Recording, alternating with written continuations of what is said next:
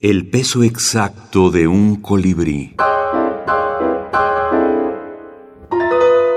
Mario Lebrero.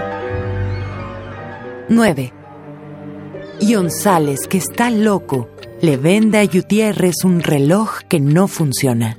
Gutiérrez vuelve con el reloj y lo increpa a González. Usted me vendió un reloj que no funciona. En efecto, ¿Pero usted sabía entonces que no funcionaba? desde luego. Pero usted está loco.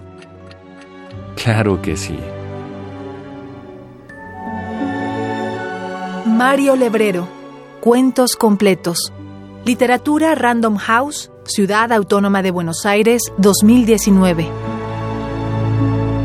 El carácter em, de investigador o de buscador o de buceador en su yo, en su introspección de Mario Lebrero, hacía que no le prestara demasiada atención a la extensión de sus textos. Él me dijo, me dijo, en- y figura en el libro Conversaciones con Lebrero, que naturalmente él tendía a escribir relatos y que básicamente, o sea, a, escribir largo y que básicamente había escrito cuentos muy poquitos en toda su vida, porque él consideraba que el cuento era algo redondo, conciso.